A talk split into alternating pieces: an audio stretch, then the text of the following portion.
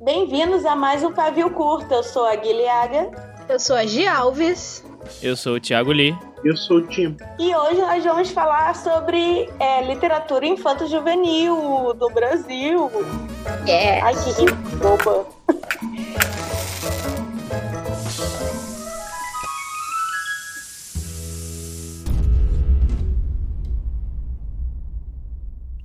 Gente, nós trouxemos ele, o novo, o futuro, o futuro da nação. Nossa, virei legião urbana agora. Dia Nosso, meu Deus, ele que inventou o quê? A criança. Antes dele não existia criança. Ele inventou o termo criança que lê. E é isso. Como é que se sente, Jim, sabendo que você é o rei das crianças que leem? Eu acho que é estranho, porque eu não sou, mas tudo bem, eu vou aceitar o elogio. Claro que é, no meu coração você é, e eu já falei que você é o novo Peter Flag, também conhecido como Pedro Bandeira. E- Mas é, o Pedro Bandeira, eu fiz as contas, ele tem 78 anos. Falta aí, ele tem mais estrada que, que você e que a gente, né? E não tem como, não, não é justo ainda. Daqui a 30 anos a gente faz essa comparação, que provavelmente ele vai estar morto. Nossa. Ai, que horror! Então, gente, o que, que acontece? Eu- é hoje que é dia das crianças, Gi? Hoje é dia 12? Hoje que tá indo ao ar? Sim, hoje é dia 12. Hoje é dia das Olha, crianças. Mas é feriado porque é dia de uma santa aí. que É, da Nossa. Senhora Aparecida. Não, Nossa Senhora Aparecida não vem da Itália, não. É a Santa Não, mais. das águas, menina. Ai, eu da entendi da Itália é. Tu chamou, tu chamou Nossa Senhora Aparecida de youtuber, de booktuber fascista, é isso mesmo? Gente? Ela vem da, da Itália. Eu fiquei, não, Tá pera. Cancelado pelo catolicismo. Gente, Não, mas é que eu já do episódio já entramos na. Cancelamos alguém. né? Mas eu já fui cancelada pelo catolicismo há muito tempo, porque eu não sei nada de catolicismo. Sabe? Ai, É culpa não minha. tem uma santa que veio das águas do Rio e aí teve uma novela. Desculpa você que é católico, mas eu sou. É Nossa Senhora Aparecida o nome. O nome eu sei. É, tá. Mas é feriado, então se você trabalha em 2020, você não está trabalhando, eu acho. Ai, ai, ai, ai, ai. E a gente queria falar sobre infanto juvenil. E aí a Gi falou: olha, dia das crianças, criança é infanto. hã, hã? E a gente está aqui. Por quê? Porque Tiago Lee agora está adentrando nesse mar dominado pelo Capitão Jim. Deixa eu minha analogia com mar, eu tô muito, muito marinheira hoje. É, E é isso, e a gente quer falar sobre primeira coisa de sempre. Como eu não, não tem mais ninguém aqui me guiando, não tem Tassi, não tem Belos, eu saio falando o que eu quiser. É, Eu fui pesquisar esse negócio que a gente fica discutindo, o que, que é a idade do leitor, né? O que, que é literatura infantil literatura juvenil. Então, eu queria escutar de vocês o que, que vocês acham e definem como literatura infanto-juvenil. E a gente pode conversar com o Jim, porque ele fundou isso. Olha, eu acho que o importante é você pensar que até essa divisão ela não é uma coisa clara, sabe? Ela se você pensa assim nos primórdios, na era de ouro assim da literatura infantil, não existia muito essa divisão. Essa divisão veio de algo comercial e, e teve a, a sua utilidade assim no passado, mas hoje eu sinto que é, é algo meio é, é algo do mercado mais do que do que algo que realmente existe. Mas se a gente precisa dividir, eu colocaria assim o middle grade, que é o que eu escrevo, que é mais ou menos o infanto juvenil, eu colocaria ele entre 8 e 12, quase chegando ali em 13 anos de idade. É nessa faixa, indo de um extremo ao outro, que você encontra tanto como Treinar Seu Dragão, da Cressida Cowell, a Droga da Obediência, do Pedro Bandeira, que vocês falaram, até mesmo livros mais complexos, sabe? Tipo Uma Dobra no Tempo, é, livros tipo é, Stargirl. E, então, todos esses estão meio assim. E você tem que pensar que uma criança de 8 para 9 para 10, elas mudam muito, sabe? É, então, o leitor de oito anos que gosta da piada de peido do Capitão Cueca não é a mesma criança de 12 que lê, por exemplo, Artemis Fowl, mas mercadologicamente são todos colocados em cima dentro desse grupo. Depois disso, você tem aí o YA, que você já vê gente tipo John Green, que você vê gente é, tipo a Mallory Blackman, o Victor Martins aqui no Brasil, que tem várias idades assim.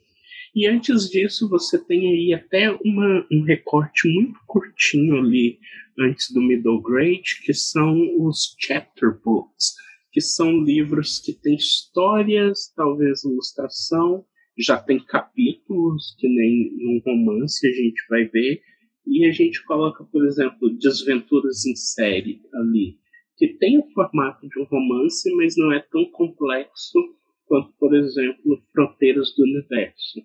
E aí você vai descendo, sabe? Você vai chegar nos picture books, que são os livros ilustrados, é, e aí você vai cair nos mais infantizinhos, até os livros sem palavras e com texturas que crianças só precisam usar o tato. É, é, é, é ruim essa divisão, porque o Wikipedia define a literatura infantil como de bebê a 11 anos de idade. E, nossa, é muita diferença, né? De quando você tem 5 anos para quando você tem 8 para quando você tem 10, o tipo de conteúdo que você vai Sim, é, é, por isso que eu falei que eu não sinto, assim, é, muito confortável com essas divisões, porque as crianças são muito diferentes de uma idade para outra, sabe? Eu já fui em evento com as crianças de 6 anos eu juro, eu meio que quase surtei assim, porque é, é, muito caótico e elas pulam e elas te agarram e, e sabe, e o, a atenção delas é um, um negócio muito curto, assim, sabe? E enquanto com a turminha que vai crescendo um pouco mais, elas já têm é, capacidade de atenção por um tempo mais prolongado, entendem ironia e, e, sarcasmo e piadas. Então é muito diferente você jogar todo mundo dentro do baú de é infantil. Então é isso. Pois é, quando eu penso em mercado, eu acho, enfim, vai ter que dividir por categoria para botar em cadastro da livraria para vender tal. Mas dá para fazer uma coisa específica, não assim, ah, infantil é de 0 a 11, infanto juvenil é de 12 a 18, do tipo, dava para separar assim, então, eu chamo muito de infantil. O infanto juvenil ali seria o middle grade, né? Que nos Estados Unidos, em, português, seria o que, sei lá, a grade do meio. não sei.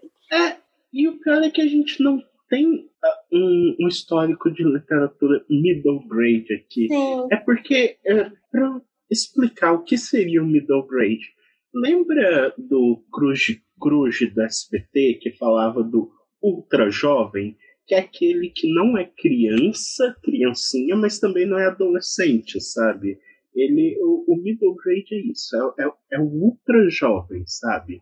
Ultra é, jovem, ele... isso tudo é para não falar pré-adolescente, né? Que o pré-adolescente fica irritado quando você chama ele de pré-adolescente. pois é, mas por que nem pré-adolescente é um termo? Porque pré-adolescente te dá a ideia de que tipo ele tá num limbo esperando para ser outra coisa, sabe? Eu gosto Meu Deus, que, que, que, análise filosófica. E, e... Agora eu tô pensando nisso. o pré-adolescente nem definição tem, coitado. Ele vai de 10 anos para 14, assim, sem, no limbo. Sim, e ele é uma, uma criatura que tem, sabe, seus gostos e etc. Por exemplo, para pegar. Vamos pegar o livro do Lee, que está aqui no, no grupo com a gente. É, a escrita dele, por exemplo, o leitor dele não é o mesmo leitor que o meu. E comparando certa, certas coisas com o, o, famoso cabrito de ouro dele, é, é, são leitores diferentes, então são passos diferentes na, no crescimento literário da criança, sabe? Então, cada criança individual tem seu processo, sua velocidade de aprendizado e, e tudo isso. É, foi curioso que quando eu estava editando esse, o, a novela do Tiago Lee, É, eu só me dei conta mesmo que era ali nesse pré-adolescente, middle grade, quando ela ficou em prova final em geografia, porque eu lembro que eu não tinha geografia mais, eu tinha geopolítica, geofísica, porque depois no ensino médio começa a dividir as matérias, pelo menos na minha vida, em três cada uma, assim. Aí eu fiquei, nossa, pior do que geografia só se fosse estudos sociais. Ainda existe estudos sociais? Caraca, voltei pro passado agora de jeito. né, pra primeira série, uhum. que não é mais primeira série. Não sei como é que chama também. Uhum. É, Li, como é que foi para você? É, se você já pensou sempre em escrever para essa faixa de etária, como é que você apareceu aí? Por quê? Se foi fácil ou não a transição? Na verdade, eu, eu não, não pensava de início escrever para essa faixa etária, né? Eu sempre, no começo, eu falava, ah, vou escrever para adulto tal, sei lá, porque queria. Minha cabeça pensava muito em temas, né, enfim, que, que é, seriam mais em torno de, de adultos ou de jovens adultos tal. Mas aí acho que eu até já contei essa história aí, né? Que no, no ano passado minha, minha irmã chegou para mim e falou que ah, eu não consigo ler nada. Ela tem 11 anos, né? Ela não consigo ler nada assim porque tudo é para adulto. Tem, me disseram que tem palavrão, tem, tem, tem bebida. E aí eu falei, caraca, minha própria irmã não pode ler nada que eu escreva, né? Então eu falei, não, vou, vou escrever algo para esse para esse para essa faixa etária ou algo pelo menos mais, mais adequado. E aí eu comecei a. Os responsáveis da irmã do Lee são melhores que a minha mãe, porque eu com 11 anos estava lendo o quê? Nora Robert, aquele povo tudo transando lá no feno entendeu? Não tinha controle nenhum. E aí, é, bom, na, é, não sei, não sei como, como ela pegou esse, essa consciência aí, mas enfim, aparentemente ela, ela teve essa consciência aí de, do que ler, pôs a mão na consciência. Mas aí eu, e aí depois eu mergulhei um pouco aí em alguns, em alguns livros é, para poder pegar um pouco de linguagem e tal. É, eu até li tardiamente, né, a Ilha do Tesouro aí, que eu sei que o, o Jim, né, gosta muito aí. Eu acho que. Sim. E aí eu, eu, nunca tinha lido Ilha do Tesouro. Falei, não, agora, agora é, é Ultimato, eu preciso ler. E, nossa, assim, foi, foi uma, uma, uma viagem, assim, incrível, assim. E, e, e, uma coisa que me, me... Assim, algo que eu já sabia, mas só, solidificou, só se solidificou um pouco, é como o Stevenson, ele não, ele não subestima o leitor dele, né? Independente da, da, da faixa etária. É, acho que é o mais importante você não Sim. subestimar a inteligência do, do seu leitor, né? Não você, ah, você pega, você pegar na mão e falar, venha, pra, venha por aqui, mas não falar, ah, toma isso aqui na sua frente, né? Tipo, você simplesmente deixar fluir e o leitor que, que complete as lacunas, o leitor, a leitora que, que, que consiga formar suas, formular suas próprias teorias, seus próprios pensamentos a partir do que está ali escrito. Né? Eu amo Stevenson, porque eu acho que a capacidade dele de análise psicológica dos personagens, descrição de cenário, é, é tipo um, um, um, alvo do que eu gostaria de fazer. E ele, ele é perfeito, a linguagem dele é perfeita, o domínio de narrativa, como ele segura. E mesmo sendo para aspas, muitas aspas, crianças, você pode ver como ele trabalha tanto em A Ilha do Tesouro, em Raptado, nos poemas dele em A Child Garden of Verses, que eu acho que são uns poemas, alguns dos poemas mais lindos que, que eu já li. O Stevenson, em momento nenhum, ele olha de cima para baixo para o leitor, sabe?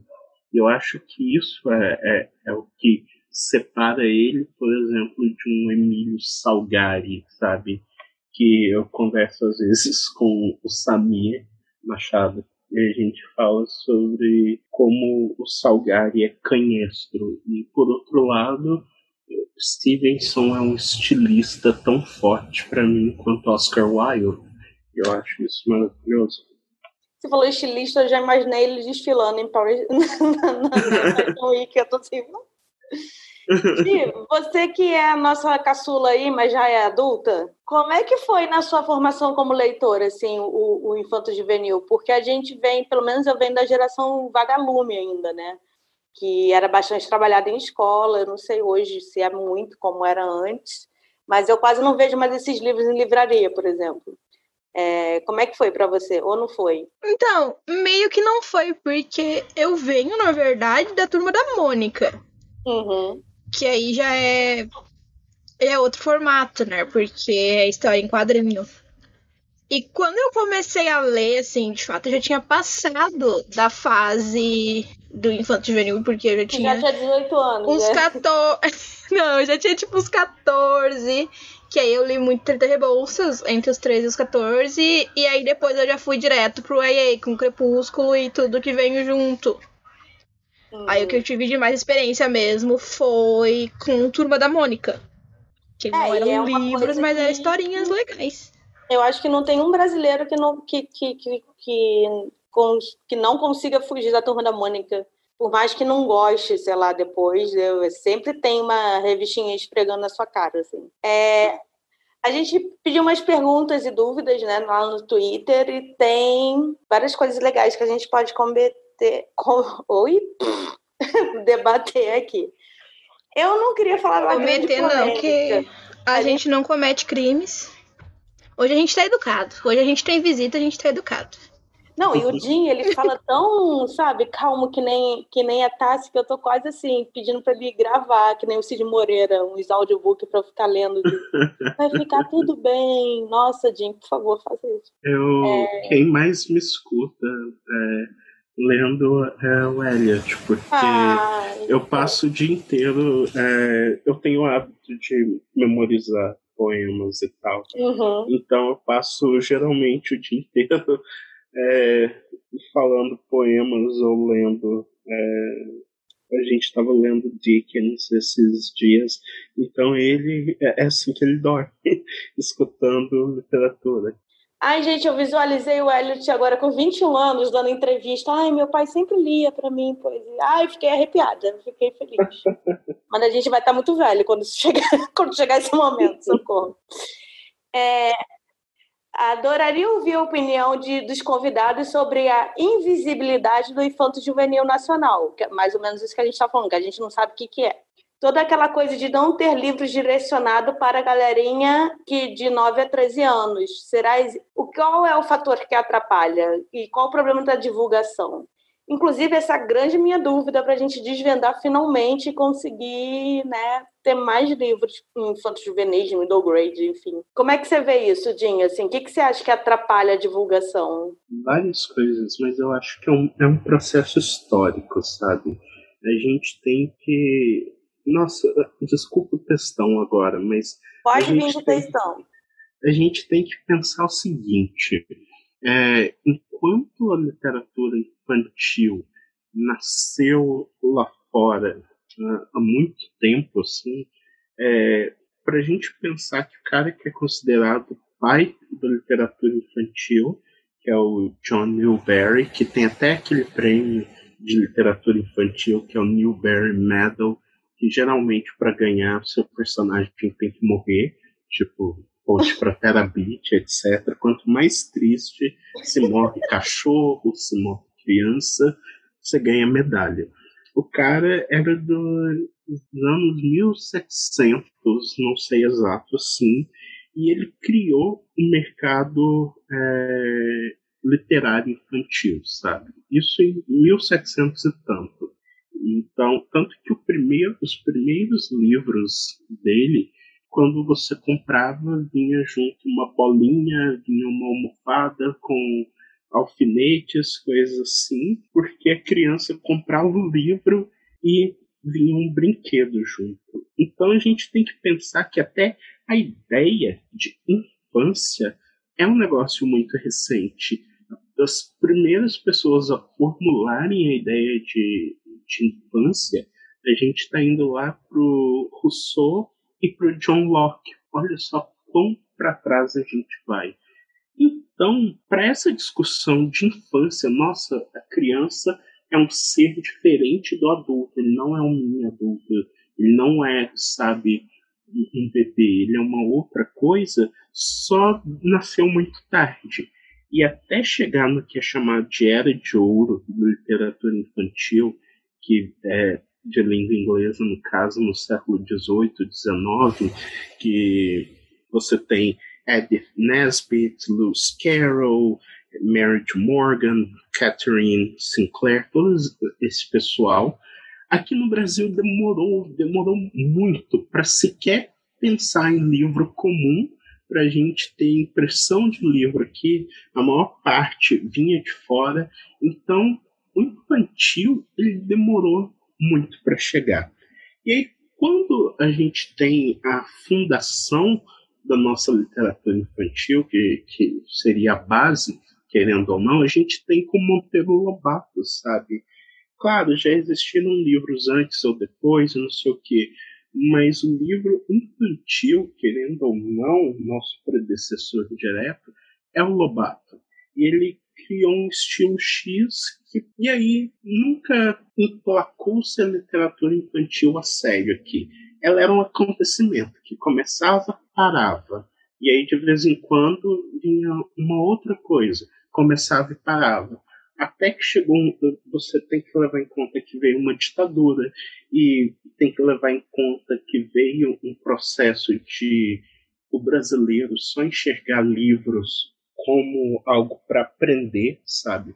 Tanto que a, a Cecília Meirelles, que todo mundo conhece como poeta, mas era uma das grandes pensadoras da literatura infantil e era educadora, tem um livro dela maravilhoso que é o Problemas da Literatura Infantil. Ela já fazia uma divisão entre livro de aprender e o livro de história. E ela comenta sobre como as pessoas achavam que os livros infantis eram livros simples e fáceis de ler, e ela ainda ria e falava assim: ah, se ao menos fossem, sabe? E o brasileiro tinha, sempre teve esse negócio de que livro é para ensinar a criança a ler. Tanto que quando você é criança, você recebe livros, você recebe livros infantis, você recebe até ali na quarta série, mas depois todo esse incentivo some, porque ele já cumpriu a função dele. A literatura infantil é vista como uma ferramenta aqui, é uma ferramenta para te alfabetizar depois que você aprende a ler, você vai fazer outra coisa. Você já vai jogar futebol, sabe? É, então o livro é deixado de lado. Então a gente é por passa isso disso. Que hoje, assim, Sim. falando comercialmente, trabalhando, toda vez que a gente quer fazer, tem ideia de um livro né, para o público ali pré-adolescente, para as crianças de 10 anos, sempre a, a, editora ou a empresa vem assim, hum, mas será que pode ser adotado por escolas? E aí você fica muito preso nisso. Tem que fazer um livro que tem que ser adotado para escolas, porque senão a gente mal consegue vender, porque justamente isso que você falou, chega ali na quarta série, que não é mais quarta série, gente, é, é quinto ano, é eu acho. A, a família para de incentivar e comprar livro. Inclusive, vem um fenômeno muito estranho que alguns leitores falam, que a família, quando eles já estão com 15, 16 anos, fica, ai, você só lê, para com isso, vai fazer outra coisa, vai fazer alguma coisa que preste. Do tipo, é muito fofo ver uma criança com livro, porque você fica, ai, estou estimulando meu filho a ser inteligente. E aí depois você não quer mais estimular ele a ser inteligente, né? Sei lá o que, que você quer. Você quer que ele já vire peão de obra. Pra, né? E é isso que acontece, é o, o grande problema do brasileiro. Então já nasce esse pensamento utilitário. Ele tem que te aprender, ele tem que te ensinar a ler, ele tem que te ensinar a passar no Enem, e uma das coisas que eu mais gosto é a literatura do contrassenso, que é o nonsense. Que o nonsense ele não tem função, ele é só a imaginação matando o tempo. E a gente tira isso da criança, a gente tira a oportunidade de ele aprender a ser um leitor solitário, sabe? Tanto que o, o brasileiro odeia ficar sozinho, ele não sabe lidar consigo mesmo, solitário, sabe? E, e isso você aprende com, com livros e a gente corta isso. Então você chegou nessa parte histórica. Cortando por outro lado, a gente tem a parte de mercado, que é isso ah, se a literatura é utilitária, então a gente tem que vender para a escola, a gente tem que ser adotado e não sei o quê. Então o que acontece é que muitos escritores já escrevem num formato para ser adotado por escolas e ganhar prêmios, sabe? Tipo, é um mercado que se é um mercado que se autoalimenta, sabe? Então, por exemplo, assim, vou escrever um livro de no máximo 200 páginas e ele tem que abordar algo X e ser assim para ter uma chance de ganhar um Jabuti, um é, é PNLJ, PNDL, sei lá, e ser adotado, etc, etc. Mas a maior parte desses autores não está preocupado em eu vou entreter a criança, eu vou oferecer um desafio para ela. Então você tem esse processo de pasteurização, sabe? Que nem nos anos 2000 toda música brasileira de rock parecia igual, porque era tudo produzido pelo Rick Bonadio. E aí tinha essa pasteurização. eu nunca achei que a gente ia falar do Bonadio nesse podcast. então é mais ou menos isso que acontece. É, então, isso me, você estava falando, isso me lembrou de algumas reuniões que eu tive com editorial e eles falavam, olha, eu gosto muito desse, da sua autora tal, mas ela tem uma pegada muito, né, young adult, juvenil, assim. Se a gente passá-la por um processo de treinamento com o nosso editorial, a gente consegue fazer uma coisa para didático e tal. E assim, eu entendo, né, você querer entrar nesse mercado, e enfim. É, a gente até pensa, né, é melhor a gente entrando com o nosso, tipo, é melhor o Jim, o Liz e a Maresca e a Lavínia Rocha estarem entrando nesse mercado com, porque a gente confia nas ideias e, e, e, e compreende o que vocês pensam e querem, mais do que contratar qualquer ghostwriter assim para fazer. Mas realmente é uma coisa bem mecânica. Às vezes a pessoa escritora, ela não quer isso para a vida dela, ela acaba entrando nisso por, por conta de mercado, né? E, e, é isso, aí deixa de fazer histórias boas, talvez. E isso que você falou sobre diversão e didático é, leva a esse grande outro problema que o brasileiro tem, que é de odiar depois de literatura, né? Porque a gente só, depois de adolescente, só tem que ler clássico para fazer prova, ninguém mais lê para se divertir, pelo menos, né? Sim, eu acho que isso é, é eu não gosto dessa palavra, mas eu vou usar é, para dizer que isso ajuda no emburrecimento, sabe? Porque o país é, é um projeto de emburrecimento dos nossos políticos, das nossas elites, é, sabe? Eles não querem leitores, eles não querem leitores solitários, eles não querem a imaginação matando o tempo, porque isso não é produtivo, isso não gera dinheiro e, e a criança que aprende a questionar, a indagar, a, a, sabe, contra-argumentar, ela se torna um adulto que questiona, indaga e contra-argumenta, sabe? A leitura, como dizia o, o velho rabugento Harold Bloom, torna a criança mais interessante para si mesma e para os outros. Eu não acho que que os nossos governantes, que os nossos empresários queiram isso, sabe? Eles não querem pessoas interessantes, eles querem trabalhadores. Então acho que isso é meio, meio deprimente, assim. Gi, lê pra gente a pergunta do Tom Borges, que eu acho que ele fala sobre representatividade, como é que a gente pode botar isso infanto-juvenil. O Lee não falou, eu queria ouvir a opinião dele disso que a gente falou. Ah, o Lee tá quieto. Eu sempre esqueço, desculpa, que eu vivo ignorando o Lee nesse coisa e eu esqueci que hoje ele é, ele é tema. Hoje eu sou tema. Esqueci, esqueci qual era a pergunta original. Eu também já não me lembro mais. Porque a gente é o quê? Doido. Calma aí, eu tô. Eu tô é então, da Adriele.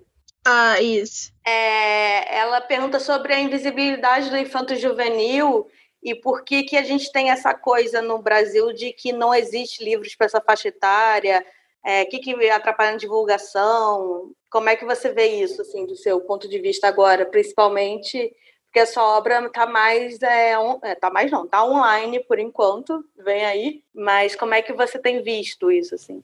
É, eu acho que o, o Jim, ele falou bastante, assim, do que, até aprendi bastante com, a, com o que o Jim falou agora, mas eu acho que ele vem muito nessa, nesse sentido de tratar o livro como um, meio, não como um fim, né? Como ele falou, ah, o livro serve para te alfabetizar e depois, sabe, é, ler os clássicos para você, você passar no Enem, ou sei lá, e depois tchau, tchau e benção, sabe? Eu acho que tem um pouco, um pouco disso, assim. Eu acho que a, às vezes a gente acaba a, tratando, até, até por, ver como é difícil, a gente, como a gente falou aqui no, no, no começo, né? Como é difícil a gente classificar o, o, os livros dentro do, do ah, o que é middle grade, o que é infanto, infantil, o que é juvenil, o que é YA, assim, porque meio que a gente não a gente é muito novo ainda nesse, nesse sentido, né? Como o Jim falou, tudo isso que que a gente já, já a literatura infantil chegou tardiamente aqui, teve ditadura, tudo mais, então a gente não se consolidou ainda nesse nesse quesito.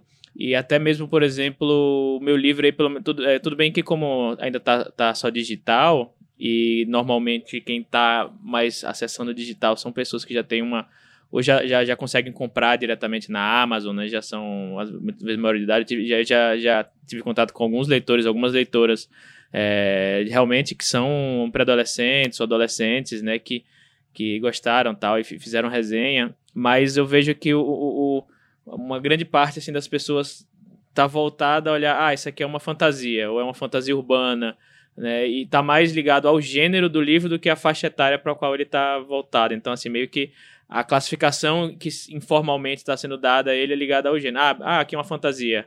Né? Porque, claro que tudo bem que a escrita tem uma. uma ela é feita assim para, enfim, qualquer, qualquer idade né, também ler e se, e, e, e se divertir com a, com a escrita. É, eu acho que tem um, um, pouco disso de da gente não, não saber lidar ainda muito bem, né? Não sei se eu, e aí eu não sou não sou a melhor pessoa para dizer como, como o mercado ele, ele, ele lida com isso, se ele realmente sabe lidar, enfim, eu acho que é uma coisa bacana aí pra gente, pelo menos para eu estudar aí no, no, no, nos próximos meses aí, como as editoras lidam com, com o livro infanto-juvenil, como elas colocam isso como marketing, ou com o catálogo delas, como elas tratam, né? Eu vejo muita, muita coisa, por exemplo, buscando, assim, alguma... Tava buscando recentemente algumas editoras, assim, ah, vamos ver, vamos ver o que é que tem aí de, de, de infanto-juvenil recente saindo. E muitas vezes ele, você vê que até hoje, mesmo, sei lá, não sei, 20 anos depois, não sei, muita coisa ainda é, é, é tratada como meio que tanto marketing como capa, como nome, como sinopse, tentando emplacar assim um, um, um, um, sei lá, um novo Percy Jackson, alguma coisa desse tipo assim, o novo, uhum. um novo, novo, não vou, não vou falar o nome do livro aqui, mas um, um menino que The Chosen é, One, aquele menino lá, aquele menino o lá, menino da cicatriz. Muito, tipo, você, você, você vê no. Inclusive, quando o Jim mencionou o Monteiro, eu fiquei, será que o Monteiro é a JK brasileira? então eu vejo muito, até na hora que você vê a capa, assim, o nome e a, a, a, a sinopse, assim, você vê, hum, isso, isso me cheira o menino que, que, que sobrevive, assim, sabe? As pessoas meio que ainda, a gente, a gente tá meio que, não vou dizer copiando, é claro que eu não, enfim, não, não faço parte de nenhuma editora, mas a gente meio que está ainda muito carregado assim no nosso imaginário coisas de, de, de 20 anos atrás, de, de, até mais do que isso, né? E, enfim, eu não, eu não sei, né, assim, eu também não, não, não vou dizer o, uma resposta porque eu não sei, né? Mas como a gente é, cria uma identidade, e quando a gente né? foge do comum, uhum. né? Do tipo, a, a batalha do acampar monstro e a maldição do carneiro de ouro, para mim, super fogem do comum, assim. É óbvio que é do tipo, é fantasia, a gente tem personagens, né, que você tem, que você consegue ver toda a identificação que você já passou, vai passar, mas é tipo, né, não é o escolhido, não é a pessoa que tem a profecia, nada contra. Eu sou muito fã do Rick Riordan, gente, a gente sabe disso. Mas tem uns elementos que dá, dá pra gente sair da curva. E eu gosto de aclamar sempre a capa da Ilustra Lu, porque você vê a, a, a identidade que tem naquilo e ele, ele, ela consegue passar um pouco de, da faixa etária para qual o livro parece, né? Tem um pouco da, do, do, do, que a Luz sabe fazer. Você vê que, assim, o Homem do Saco ali, né? A pisadeira, né? Que tem uma cara meio de bruxa, as crianças olhando, assim, meio de rabo de olho. Você passa uma, uma, uma visão de que, ok, isso aqui tem uma pegada talvez adolescente e tal mas ao mesmo tempo tem uma identidade própria, sabe? Não, não é um, um, tipo aquela aquela capa do tipo, ah, tem um vilão aqui e tem o, o, o protagonista aqui, sabe? Eu acho que é bem bacana isso. Sim. Eu senti essa mesma vibe, assim. Achei, achei a capa muito linda, assim. Achei muito, muito linda mesmo. Ai, tudo. Eu sou fã do meu próprio trabalho. Eu amo também. Sendo que todo mundo aqui é do nosso próprio trabalho. Eu amo todo mundo. Viciada no meu próprio CD. é, a própria Anitta da literatura, eu mesmo. Vai, Gi. Ok. Pergunta do Tom Borges, mandou no nosso Twitter ele pediu para vocês falarem um pouquinho sobre a representatividade LGBTQIA+, em livros infantos juvenis. É, eu achei curioso isso, porque toda vez que a gente pensa em livro para ser adotado para a escola, as editoras já vetam tudo, né? Então a gente tem que ficar sempre naquele formato heteronormativo da coisa e no máximo assim, sei lá, falar de divórcio dos pais ou de, de bullying na escola, mas assim, a gente esquece que na verdade nós temos identidade desde que nascemos, né? Então, como é que vocês veem isso e como a gente pode incrementar cada vez mais a representatividade? Eu acho que sim como eu, eu falo que existem discussões acontecendo é, em vários lugares ao mesmo tempo. É, aqui no Brasil, agora que está começando a, chegar isso. Enquanto lá fora, é, eu sempre leio tudo que sai, assim, quase todo mês.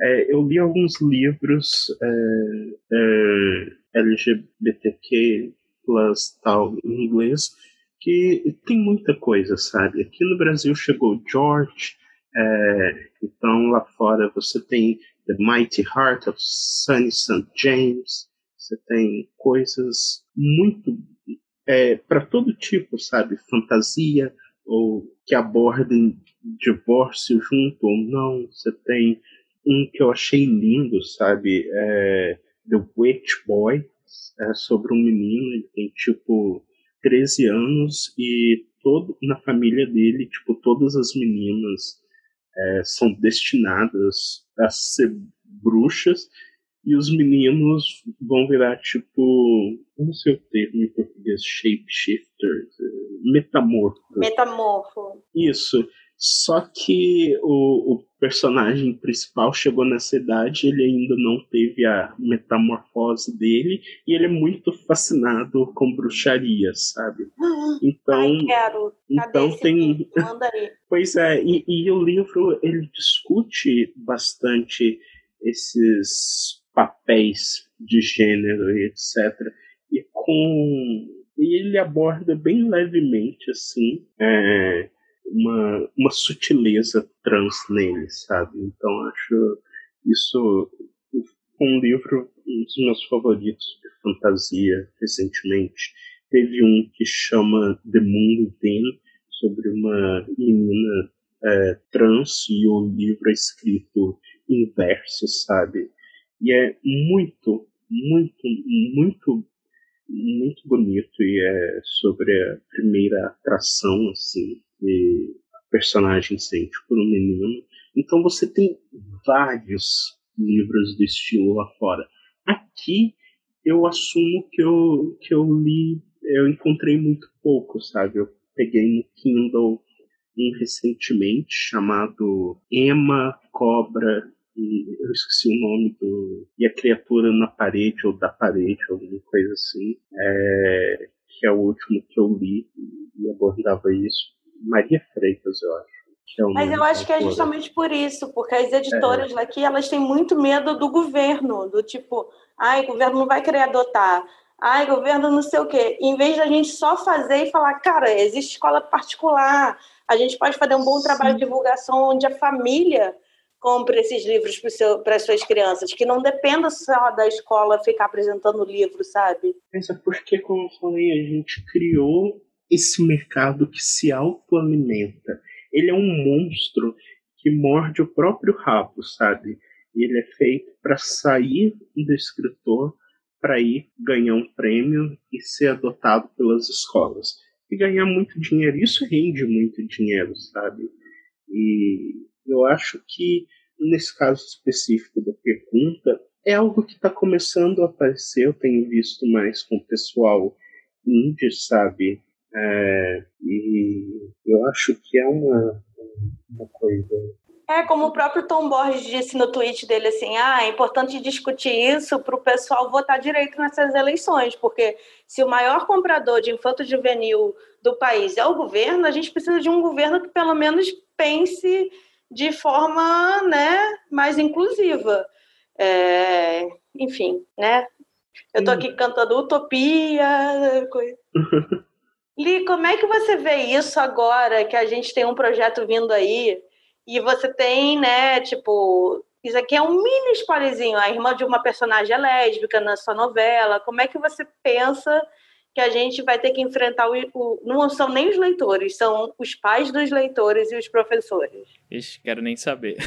Brincando. Eles, eles, que, lutem, que lutem, né? Tipo... Eu acho que a, o principal é a gente tratar esses, esses assuntos com naturalidade, justamente porque eles são naturais, né? Então acho que é, pelo menos um, tenho recebido alguns elogios quanto a isso, da naturalidade com que pelo menos eu tento tratar essas questões no livro de que acho que é, não sei se, se é a melhor abordagem você, por exemplo, é, colocar no livro que ah, o seu protagonista ele tá, tá sofrendo racismo, homofobia e tome aqui seja e seja né, afrontoso e depois eu passo a bola aí pro, pro Jim que eu sei que ele quer falar sobre isso e seja afrontoso e tá aqui o tema na cara, sabe? Justamente porque é, eu não sei se a, a, a, os leitores mais jovens eles vão absorver esse assunto e, e na, no seu cotidiano da mesma forma como se você tratasse isso como simplesmente uma coisa comum, uma coisa normal, que pessoas têm orientações sexuais diferentes, né? Enfim.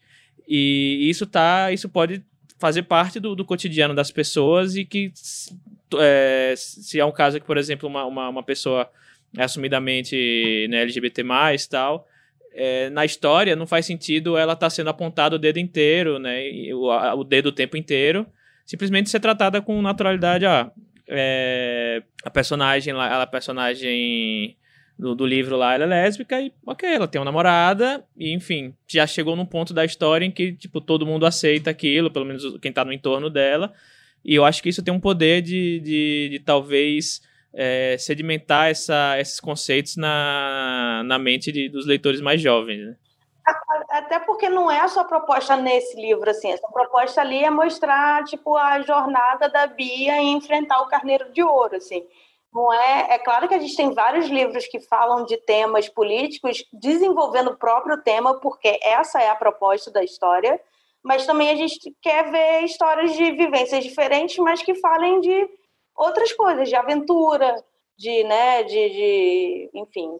É, isso é até importante a gente conversar aqui. Eu queria saber da opinião do Jim sobre as pessoas que acham que a gente tem sempre que fazer uma obra é, panfletando, assim, né? Esfregando na cara do escritor. E a, oh, do escritor, olha, desculpa, na cara do leitor, o que quer dizer, o que é aquela militância ali. É, ao mesmo tempo que tem gente que acha que tem que fazer isso para infanto juvenil porque a criança é burra. Então você tem que mesmo explicar tudo explicadinho, porque ela não vai entender. Como é que você tem essa visão, Dinha, assim, no seu trabalho? Eu, eu profundamente não gosto de livros é, panfletários. Eu já não gostava, não só de livros, mas de tudo. Eu já não gostava antes e agora. Eu já não eu gostava de livro, é uma ótima coisa. Não, eu já não gostava de livros, sim. É, é, é que nem como se fosse leite, eu tivesse tomado muito leite e agora eu tenho intolerância à lactose. Então é mais ou menos. Eu vou explicar o contexto. Porque enquanto eu crescia, tudo o que eu via para crianças negras, etc., era assim: o seu cabelo, ou sei lá, Joãozinho sofre muito preconceito porque ele era negro e não sei o que, não sei o que. Olha como ele superou isso, coisas, coisas assim. Quando tudo que eu queria, na verdade, era, sei lá, era o Indiana Jones. A, a primeira vez que eu fui ver algo do tipo, eu já era bem mais velho e era o Super Choque, que era simplesmente um, um adolescente, sabe? E as pessoas, é, elas têm uma, uma fixação. Isso acontece, na verdade, com os adultos. Com as crianças, eu sinto que eu tenho que explicar bem menos do que com os adultos. Com o adulto, ele quer ver um negócio estampado na cara dele, com letras garrafais, dizendo isso e isso. Olha como a pessoa sofre, não sei o que, Olimpíada. Será que o adulto quer a confirmação de que ele interpretou certo? De que, olha, você tem que confirmar que eu sou inteligente e entendi o que o autor quis fazer aqui? Acho que não só isso. Eu acho que ele quer confirmação de que é, ele quer mostrar, olha como eu sou uma pessoa consciente, sabe? É, eu não gosto de falar, criticar pessoas, mas tem um comediante woke aí que, tipo assim, cara, olha como eu sou progressista, etc., e deixa eu mostrar Sim. minha plantação de maconha. Sabe, eu acho É, é Morando é tipo, no Leblon, né? É, sabe? E, e, tipo, e os adultos desse tipo, eles querem que tudo seja afrontoso, sendo que eu sei que uma criança negra às vezes não quer ser confrontada com algo afrontoso, porque a vida dela já é afrontosa todo dia. Ela quer enfrentar piratas, ela quer viajar no espaço, ela quer tal coisa. Mas isso não significa que o assunto não esteja abordado de outra forma. Desculpa o momento questão, mas eu vou pegar, por exemplo, o meu Acampa Monstro que na superfície ele é um simples livro de criança vivendo aventuras, etc. Só que ele foi criado como uma desconstrução de um gênero. A primeira camada dele, eu peguei os livros de escoteiros do fim do início do século XIX, então você tem ali livros tipo Tom Slade, é, é, Pee-wee e coisas do tipo, que eram meninos escoteiros brancos fazendo coisas é, de meninos brancos, etc.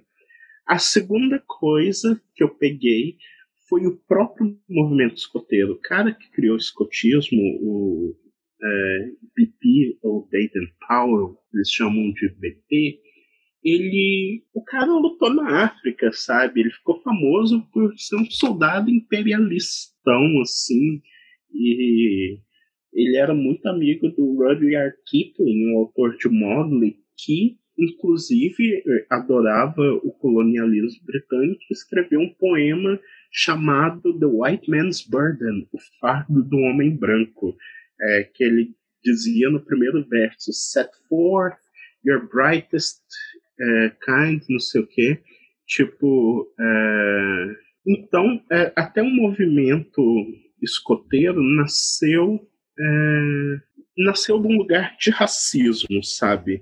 É, então eu peguei os livros que o próprio BP criou, é, escreveu para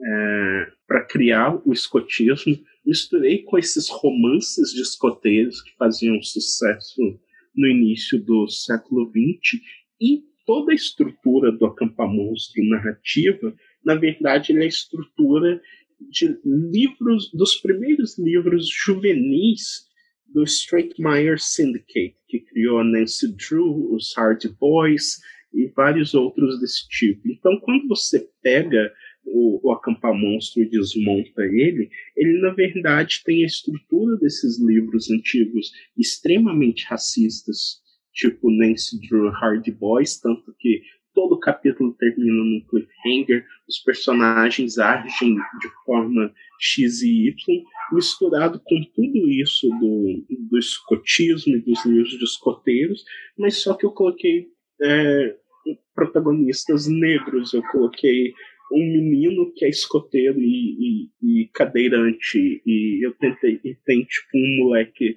surdo, e, então eu tentei pegar toda essa estrutura que era branca, e eu refiz basicamente a mesma coisa, e a gente está falando aí de 1915, 1920 até 1940, que foi quando saiu primeiro Nancy Drew, e eu não, não quis pegar nada que veio depois, não sei se 1940 tá certo, mas foi por aí. E eu peguei todas essas estruturas antigas e eu quebrei elas para incluir crianças que nunca estiveram nesses livros, que eram livros que eu li. E, e aí, como eu falei do Kipling, Mowgli, Kim, que influenciou tanto tudo isso, e o cara uh, escreveu Take up the white man's burden, send forth the best ye bred. Go bind your sons to exile to serve your captives' need. Tipo, ah, pega os seus melhores filhos brancos e manda eles para o exílio para servir as necessidades dos cativos. É, é, é tipo é, que ele ainda descreve, Kipling descreve como half devil, half child, tipo as pessoas de cor no caso, como meio demônios, meio crianças, que é essa mistura de coisa maligna, mas nem inteligente o suficiente para ser adulto, mas ser criança. Então, o que eu fiz foi quebrar tudo isso para colocar uma simples história de aventura. Mas ao mesmo tempo que eu, de certa forma, lutei conscientemente contra alguma coisa, eu não quis ser, aspas, afrontoso, sabe? Porque a criança não precisa disso, mas o meu desafio intelectual tá ali, sabe? Que foi quebrar essa estrutura narrativa e colocar crianças que nunca estariam é, no Acampa Monstros se ele fosse escrito pela J.K. Rowling, sabe? Se ele fosse escrito é, é tipo... E eu acho que o barato desse tipo de, de obra é porque, sei lá, eu, a gente vai ler com 11 anos, vai ter uma experiência, e aí você pode reler ele com 18 anos e você tem outra experiência e começa a entender essas nuances, né? E fica assim, nossa, era por isso que eu gostava tanto desse livro quando eu tinha 11, 12 anos. E, e eu acho que é um trabalho excelente, assim, que você faz. Você tá... eu acho que o interessante para criança é isso, sabe? A primeira coisa que você tem que oferecer para ela é um bom livro. A Cecília Meirelles dizia que, tipo, o cânone infantil ele foi criado diferente dos outros, que foi criado por acadêmicos, etc. Ele foi criado pelas próprias crianças, porque elas liam algo e gostavam, e assim os livros iam perdurando. Ao invés de ter um professor numa faculdade escrever um texto sobre como a gente precisa ler tal coisa o cânone infantil ele foi preservado pelas crianças, porque a academia nunca ligou para literatura infantil. E só bem recente assim que você pode pensar assim, nossa, um crítico de literatura infantil, tem o Peter Hunt. E então isso é uma coisa bem recente. Então foram as crianças que mantiveram tudo. Por quê? Porque as histórias eram boas eram destinadas a ela, ainda que tivessem sido criadas e a intenção viesse de um adulto, sabe? Então acho que essa é, é a diferença que os livros fazem, sabe? E isso, não sei, eu acho que todo mundo que tiver é, escrevendo infantil hoje, ele está lidando, que nem eu lidei com Kipling, etc., com seus antecessores, sabe? Até para quebrar eles, você precisa conhecê-los. Igual o ah, Lobato, ah, racista, etc. Eu tenho que fazer uma resposta, mas até para responder o Lobato você precisa saber do que ele estava falando. Por isso que eu falo que é, é, é, sei lá, que nem T.S. Eliot falava sobre a tradição e o talento individual. A gente está sempre numa guerra com os nossos antecessores para corrigir os erros deles, sabe? E nessa briga a gente tenta criar algo original só nosso. É bom você ter falado já sobre o, o Lobato, porque eu vou. Eu estava pensando aqui, a gente vai pular a parte da voadora, porque essa discussão foi ótima e super calma, e todo mundo concorda aqui que a voadora é no capitalismo sempre. É, e aí a gente pode emendar esse, infelizmente, esse assunto polêmico, falar um pouquinho porque perguntaram no Twitter, mas se você não quiser falar, Jim, tudo bem. É, e daí a gente encerra essa parte, que era de, sobre esse debate da necessidade da permanência das obras do Monteiro Lobato em pleno 2020, sabe? É, mesmo que sejam obras que venham editadas e com comentários, é, que, que vocês pensam, assim, como autores que estão construindo os novos leitores, do, do, essa nova geração de leitores do brasileiro, assim? Vocês acham que é importante dessa permanência? Porque para mim já deu, para mim pode deletar, sinceramente. Vai aí, Eli. É, eu acho que ele tá lá, né, o Lobato tá lá, aconteceu, ninguém vai mudar de dizer, tipo, o Lobato nada nunca existiu. Mas é, eu acho que ele tá lá como registro histórico, enfim, eu acho que hoje em dia ele serve mais para, sei lá, adultos queiram ler e, e, entender alguma coisa, ou enfim, ou estudar, ou enfim, queiram né, com o devido contexto, com a devida cabeça suficiente para poder entender o que está sendo escrito ali, eu acho que ele serve como, como, como isso, né, para quem com uma o, devida, devida cabeça saiba ler ali e tirar algum proveito, seja lá qual for, do, do texto dele, né? Não sei se, se seria o caso de manter em, em escolas para as crianças lerem, porque tem muito mais coisa aí para ser lida, não precisa a gente estar revisitando Lobato para como literatura para crianças. Né? Então acho que, pelo menos na, na minha opinião, aí, sem muito embasamento, aí, eu acho que ele serve muito mais como, como é, é estudo, algo histórico aí para se entender alguma coisa daquela época, do que de fato para formar o leitor atualmente, né? Mas acho que o Jim vai, vai falar bem melhor do que eu. Ah, na verdade, eu, eu vou bem pro que você falou e que eu acrescento é o seguinte: eu acho que para quem escreve, eu acho que nós temos que conhecer quem veio antes da gente, sabe? Porque como escritor, eu é, eu sou basicamente um, um, nerd. Quem lê os meus livros sabe o tanto que eu amo referências e, e notas de rodapé e todos esse tipo de coisa. Mas é, porque eu, eu quero saber de onde veio coisa X. Porque se eu li Ruth Rocha e Pedro Bandeira, eles foram influenciados por alguém. E, e assim vai que eu penso. Então, tipo assim, eu li todos os Lobatos recentemente, até porque eu escrevi um, um roteiro de filme no sítio. E o meu lado escritor e estudioso é, gosta de ler tudo, mesmo coisas que eu acho bem objeta, abjetas. Então, por exemplo, eu, li muito Lovecraft, eu li, li Lobato, e Kipling e, e tudo isso, porque, como eu falo, a gente está inserido numa tradição. E para lutar contra a tradição, eu acho importante conhecer. Mas aí vem a outra parte. Eu vou dar um livro do Lobato pro Elliot ler aqui em casa. Eu não creio que eu vou fazer isso, porque tem escritores que eu acredito serem mais que são mais adequados, sabe? Que eu não vou precisar ficar parando a cada meia página para falar, olha, isso que ele, ele fala aqui é um negócio muito errado e etc. E mesmo não, e tem escritores for... melhores, né? Com histórias melhores do tipo. Sim, sim, eu acho que, que existem, por exemplo, eu leio para ele constantemente trecho de A Ilha do Tesouro, eu leio vários clássicos. É, antes que fique meio confuso, é, minha graduação foi em literatura inglesa, por isso que eu tenho tantos exemplos do inglês, assim, e Shakespeare e tudo mais.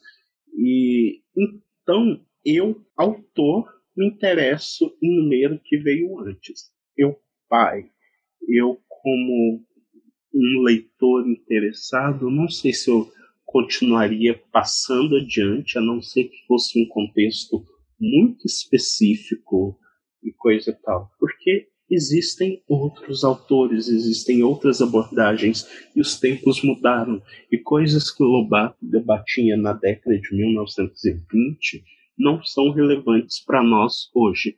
Tem passagens bem escritas? Tem, sabe? Porque é, é, é impossível a gente dizer, ah, ele escrevia mal. Não, ele realmente escrevia bem.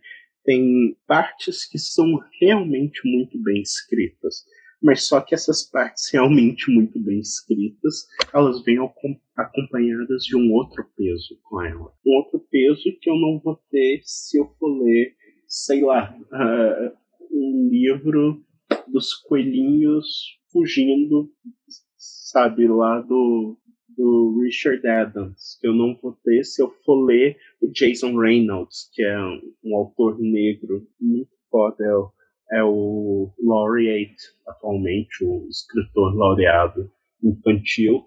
Então, são coisas que eu prefiro trabalhar com uma criança e indicar. Então, eu acho que isso é, é importante a gente ver como Lobato, sabe? Como nós autores e é aquilo que a gente fala, né? Envelheceu mal, um monte de coisa envelheceu mal, gente. É 2020, vamos pegar aí, sei lá, esse pouco que o Monteiro escreveu bem e usa só como referência para novas histórias, para você ser um escritor muito Sim, melhor, é, sabe? É o que a gente falou, sabe? Tipo, o adulto, eu acho que ele é mais interessante pro adulto, etc. Porque, por exemplo, no livro do. Eu acho que é no Reinações de Narizinho, aparece, ah, o gato Félix vai visitar o sítio e o cowboy Tom Mix. Quem, quem que é Tom Mix? sabe? Gato Félix, sabe? Negócio que pra gente não faz. Não, e a criança é a, a representação do sem tempo irmão, né? Pô, sem tempo de ficar me enrolando com essa história aqui. Eu quero saber o que, que acontece. Sabe? Então, é, a minha escritora enquanto juvenil atual, assim, que eu mais amo, minha, minha diva, é a Cressida Cowell, sabe? E, e tipo, eu muito prefiro ler Cressida Cowell. É como, como treinar Sim. seu dragão? E with... Ah, eu só chamo ela de crescida. Aí você fala esse Cressida, crescida, sei lá que você fala, eu não. Porém, Sabe, amo. Ela tem humor, e quando você lê Wizards of Once, que é outra série dela, o, o trabalho de controle de escrita dela, o trabalho de, de sabe, de profundidade de personagens, sentimentos e, e tudo. E, e, ela faz algo que, pra, não só ela, ela, o Jason Reynolds que eu falei, e outros autores, os bons autores infantis, eles fazem uma coisa que às vezes autores adultos passam a vida inteira tentando conseguir e não conseguem. Tipo assim, eu já li livro de autor premiado aqui no Brasil, que ganhou Jabuti, etc., e não chega perto do lirismo de A Mocinha do Mercado Central, sabe? E, e a mocinha do Mercado Central, que é da. Ah, esqueci o nome da autora. Meu Deus, me deu um branco. A Gi vai saber agora. É, Stella Maris. Stella Maris Rezende. É, então, o lirismo desse livro é, é, tão profundo e Alice no Espelho da, da Laura Bergalo, eles são tão profundos e eu já vi livro aí de de adultos que eu li fiquei assim, meu Deus, que tédio. E isso que os infantis conseguem é, é, o sublime, sabe? É o mesmo sublime dos românticos. E os românticos diziam que uma obra de arte devia causar medo e atração. É tipo que você fica admirado com a beleza e com o terror da coisa. É, sei lá, ir no topo de uma montanha e olhar para baixo, sabe? E muitos livros infantis alcançam o sublime.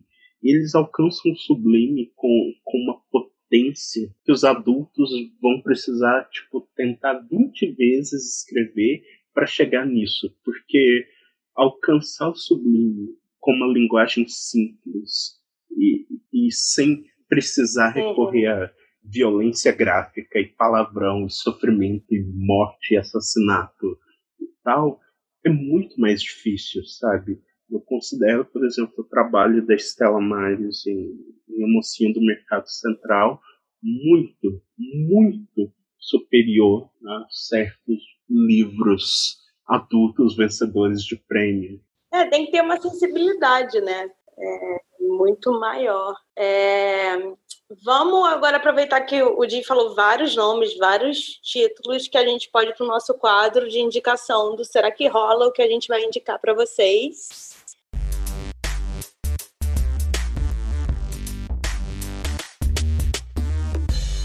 Então, vamos lá, senão, Jim, eu vou você vou apanhar aqui para adorar. Vai, Jim, de tudo isso que você falou, essa aula que você deu pra gente, eu tô aqui chocada, porque eu falei, nossa, vai ser um debate super legal. Foi muito melhor do que super legal, foi uma puta aula. Quando você abrir, por favor, seu curso de literatura infantil juvenil, eu quero me inscrever. É, Sim, por ia... favor. Eu, eu amo ia... gente inteligente falando. Eu ia fazer em São Paulo, veio a pandemia, aí eu tô estudando como fazer online e tal. É... Só que é... é complicado, eu sou meio analógico, sou quase um ludista. Não, e agora também com um bebê de um ano é, é, a gente entende, né? Imagina. Mas vai ser maravilhoso. Se você conseguir, você pode usar o Elliot como seu exemplo, ficar lendo as coisas. Sim. É...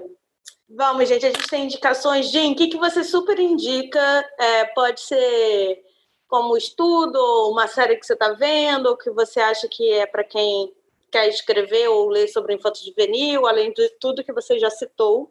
É... é, escolher só um é, é um negócio tão tão, tão, tão complicado. É, eu acho que, primeiro de tudo, eu acho que o escritor mais relevante do middle grade hoje, assim, e talvez um da literatura em geral, é o Jason Reynolds. Tipo, o cara, cara é gênio, sabe? Ele é. Eu, inclusive, estava lendo um livro dele essa semana. Eu fiquei, eu fiquei com raiva, sabe? Porque o cara escreve tão bem e umas metáforas tão tão arranjadas, é, tanto que tem uma que é um bando de criança correndo atrás de um moleque. E eles começam devagarzinho e pegam ritmo. E o Jason Reynolds é, descreve como chuva caindo, primeiro é, chuviscando e depois ficando torrencial. Eu escutei realmente os passos, sabe? Então acho que o, Reynolds, Jason Reynolds é, é um nome que eu indico para qualquer coisa. Acho que Stevenson para conhecer, sei lá, um dos pais fundadores da literatura juvenil. E eu gosto muito é, de Edward Lear, que é, é, um poeta do nonsense, do contrassenso, escrevia uns limericks muito engraçados e muito sanguinários. Eu, eu adoro é, essa parte meio travessa da literatura infantil que é que lida com tabu, tipo, machucados e catarro e pum e coisa do tipo. Então, tá aí minha indicação. estreou um filme muito legal na Netflix chamado Vampiros versus The Bronx. E eu não sei, na verdade são adolescentes lutando contra vampiros para salvar o bairro mas é, não é infanto, juvenil, não é para adolescentes, mas está nessa, sei lá, foi o que eu vi nessa fase.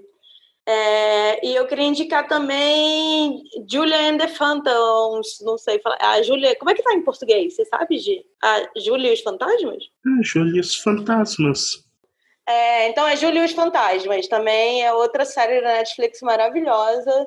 E finalmente personagens de 14, 15 anos feitos por atores que têm cara de 14, 15 anos, que é uma coisa, né? Não tem ninguém ali tem 30 anos. Tipo, Eu gostava muito da versão original brasileira, porque foi no auge do emo, assim, aparecia Fresno, NX0 e tal. ok. Eu nem sabia que tinha uma versão brasileira, ó, fica aí. É, essa é remake de um seriado brasileiro. Tá vendo? Vivendo e aprendendo. Ou eu sabia essa informação e tinha esquecido dela. Gi, você tem alguma coisa pra indicar? Então, seguindo a brand do episódio, entrou Scooby-Doo na Netflix. Que provavelmente todo mundo já viu, mas vale a pena ver de novo. Mas como é? O filme? O filme, o, filme o, o, live action com a Buffy de Velma entrou o 1 um e o 2. Eu, eu não vi, nunca vi, vou ver então. Ah, ver é muito legal, é live action e, tipo, eu gosto muito mesmo do roteiro e foca bastante na amizade dos personagens e eles precisam. Eles têm que manter a amizade deles, né? Eles estão no momento de separação ali da equipe e eu gosto bastante. Então aí, eu pensei que ninguém tinha visto, mas ficou a indicação pra mim. Ah, não, tem amigo brigando, não quero mais ver, que eu choro. tem um grande problema. Mas vai dar. É. O, o, spoiler é que dá tudo certo no final. Ah, tá, vale, muito obrigada. Vale as lágrimas. É, Lee? Tá, tenho duas, duas recomendações. A primeira é Amizades, Cacatus e Outras Coisas Fora de Controle, da Maresca Cruz. Que. Publi, post. Não, mentira. É, é, é, um livro que você lê muito rápido. É impressionante como ela já começa.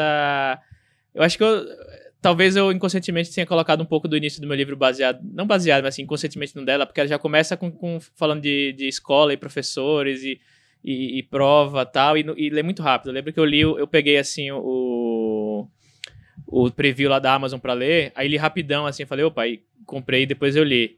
Mas essa é a minha primeira indicação, tá lá na Amazon, vou deixar o link aqui na, na descrição. E o segundo é o, o autor que me formou assim como como leitor nessa faixa etária, assim, de, de, não, não infantil, infantil, obviamente, assim, que quando eu, era, quando eu era criança, assim, eu lembro que eu li coisas tipo, sei lá, Menino Maluquinho tal, muita Turma da Mônica, mas quando eu cheguei para essa, mais ou menos nessa época, 12 anos de idade, acho que 13 talvez, eu li muito Marcos Rey, Lá do. Da, da coleção. Clássico. O Marcos Rey é o Rápido do Garoto de Ouro. Dourado. Isso. O Mistério dos Cinco Estrelas. O Mistério dos Cinco Estrelas. Ai, Acho que ele, que ele me, me formou como leitor nessa.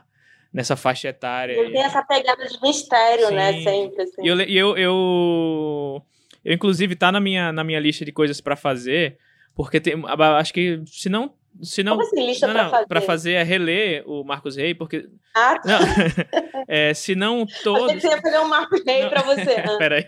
Eu comprei a impressora 3D aqui. se, se não tudo dele, pelo menos provavelmente a grande parte das coisas que ele escreve, se passa em São Paulo, né? E na época que eu li, eu não, nunca tinha vindo para São Paulo. E agora eu, eu morando em São Paulo, ah, agora eu quero reler tudo para ver se eu consigo identificar as coisas, porque eu, é, pesquisando, eu vi que muita coisa deles passa no centro, né, na Praça da República, ali no Anhangabaú, essas coisas assim. E agora eu quero reler tudo tendo essas referências visuais, né, para ver se tem alguma alguma mudança aí na minha percepção da história. Mas é, eu sei que é difícil. Eu queria reler a coleção dos caras de Pedro Bandeira, mas eu tenho muito medo. Eu sei que Pedro Bandeira continua, não foi cancelado até hoje, mas eu tenho medo, gente. E, e se, e se eu quiser editar tudo da cabeça? Eu só ia falar que eu acho que o primeiro livro, assim, com temática adulta que me chocou que eu li foi do Pedro Bandeira, que é o Pântano de Sangue, que ali tem um general nazista, o vilão e aí, é, tipo, tem personagens perdendo o dedo e eles têm 12, 13 anos, né? E tudo muito gráfico, assim. Eles vão pro Pantanal, por exemplo. É, eu acho que é o Pantanal. E é isso, resume tudo essa discussão que a gente trouxe, de tipo, é, eu li ali com 11, 12 anos, fiquei impressionada um pouco, mas só fui entender o que era o nazismo, o que, que era, né, tipo, coisa gráfica, assim, mais violência, muito depois, assim, estudando já, adolescente e tal. Então, fica aí, se você nunca leu nenhum livro do, Pano, do Pedro Bandeira, é, Pantano de Sangue é bom, mas é da coleção Os Caras, e eu não sei se tem que ler na ordem ou não, já não me lembro mais disso. É, e eu acho que é isso. Muito obrigada, Gi. É, De verdade. Eu que agradeço, eu adorei que... E, nossa, aquele, aquele convidado educado, ah, eu adorei o convite, muito obrigada, seu professor, querendo desligar. Não, mas eu é... realmente gostei, tipo, eu adoro falar sobre livros e... Não, eu amo escutar você falando, porque aí me dá meio que esperança de gostar de crianças, né? Porque eu tenho um pouco assim. Nada contra as crianças, mas elas são muito barulhentas. É, mas é, é, muito legal, é fantástico o trabalho que você faz e que o Li faz. E, enfim, que a gente está aqui tentando ajudar a divulgar cada vez mais também. É, e é isso. Tipo, Alguém tem mais alguma Sim, você tem que elogiar o livro do Li, porque eu realmente gostei muito. Eu achei um dos livros mais simpáticos que eu, que eu li ultimamente. É, é tipo, porque eu amei essa resenha, é um livro. Não, é realmente, porque é, eu, eu leio muita coisa. Eu geralmente nem comento tudo que eu leio, assim. Uhum. Então, raramente vocês vão ver comentários meus, especialmente de, de livros nacionais, porque eu, eu parto do princípio de que se eu não tiver algo bom para dizer, eu prefiro não dizer. Então, é, eu, tipo, eu realmente gostei do livro do Nietzsche do outro que eu comentei durante o nosso papo aqui. Eu acho que, que eu quero que as pessoas conheçam mais disso e que escrevam mais e que produzam mais. Que é um, é um, é um negócio muito legal. Eu acho que todo mundo fica tão focado no YA e todo mundo quer só escrever YA e não percebe que existe um outro mundo. E mais do que isso, sabe? Às vezes a pessoa tá tentando escrever YA ou adulto e, e, tipo, não dá certo e deixa de perceber que talvez ela não seja uma escritora de YA.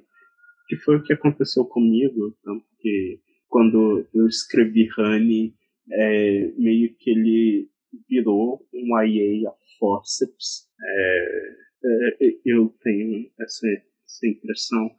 E eu descobri bem depois, caramba, tudo que eu fiz é escrever middle grade, sabe? É isso que eu escrevo. O Diário de Banana ia ser vendido é, como livro para adultos que queriam relembrar a infância. E alguém falou, cara, isso é um livro para crianças, as crianças que vão gostar disso. Então, às vezes, a gente fica tão focado num tipo de coisa que percebe que talvez o seu lugar seja outro, sabe? Eu acho que é isso. E não, super, não subestimar né, as crianças e por, como público mesmo. Sim. Porque é isso. Então tá, gente. Muito obrigada, de verdade. Obrigada, Gi. Obrigada, Li. Obrigado. Valeu. Dá tchau, gente, pro convidado, seja educada. A gente tá tudo quieto nesse episódio. É porque. Eu a não gente tá comportado. Eu já falei, a gente tá comportado É porque hoje. eu faço as pessoas terem sono, né? Não, eu Pronto. tenho medo de levar bronca se eu falar um merda que eu falei, nossa, Exato! eu vou Eu, eu fico quietinha pra não atrapalhar. Mas foi ótimo ouvir você falar, Jim. Sim. Obrigado, gente. A Não. gente teve uma discussão muito boa. Espero que venham outras. Então Então, tá. deixa eu ir lá, porque agora começa o meu trabalho de verdade. É, Agora que, que- que o bebê dormiu, né? Então tá, gente. Muito obrigada. Obrigado, gente. Beijos. Beijo, tchau, Até tchau. mais. Até. Tchau, tchau.